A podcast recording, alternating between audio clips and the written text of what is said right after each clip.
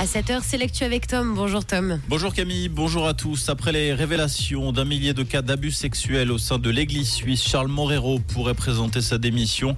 L'évêque de Genève, Lausanne, Fribourg et Neuchâtel est accusé de ne pas être intervenu après le signalement de cas d'abus sexuels. Il aurait même promu le prêtre en question. Charles Morero n'exclut pas de démissionner. Il vaudrait mieux effectivement que je parte si je constate avoir fait de grosses fautes, a-t-il déclaré à Arc.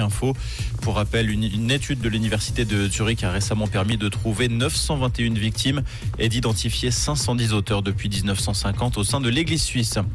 La question du salaire minimum à 23 francs avance dans le canton de Vaud. Le comité composé de syndicats, de partis de gauche et d'associations a annoncé avoir récolté près de 40 000 signatures pour ces deux initiatives. Concrètement, ces deux initiatives visent à ancrer le principe d'un salaire minimum dans la constitution vaudoise.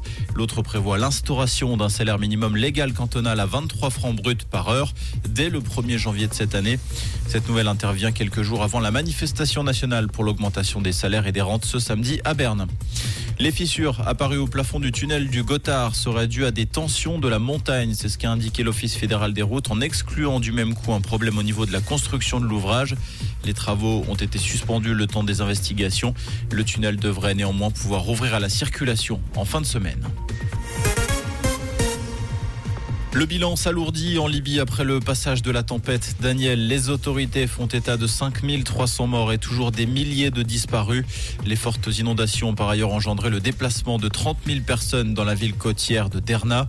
La Commission européenne a annoncé hier l'envoi d'aide d'Allemagne, de la Roumanie et de la Finlande. Ce soutien vient s'ajouter à celui de l'Algérie et de l'Égypte.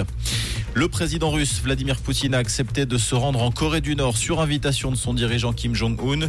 Ce rendez-vous a été conclu à l'issue d'une rencontre entre les deux hommes hier en Russie, sommet durant lequel Vladimir Poutine a parlé de renforcement futur de la coopération avec Pyongyang, évoquant devant la presse également des perspectives de coopération militaire avec la Corée du Nord.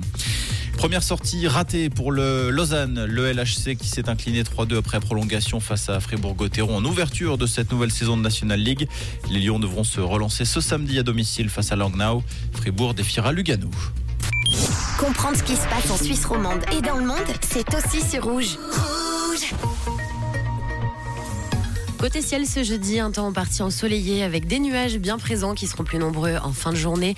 On a 13 degrés à Bourreau et à Ipagny et 15 degrés à Carouge et au port de Nyon ce matin avec quelques averses à prévoir et des températures qui restent douces et agréables pour la saison. Un très bon réveil à l'écoute de Rouge.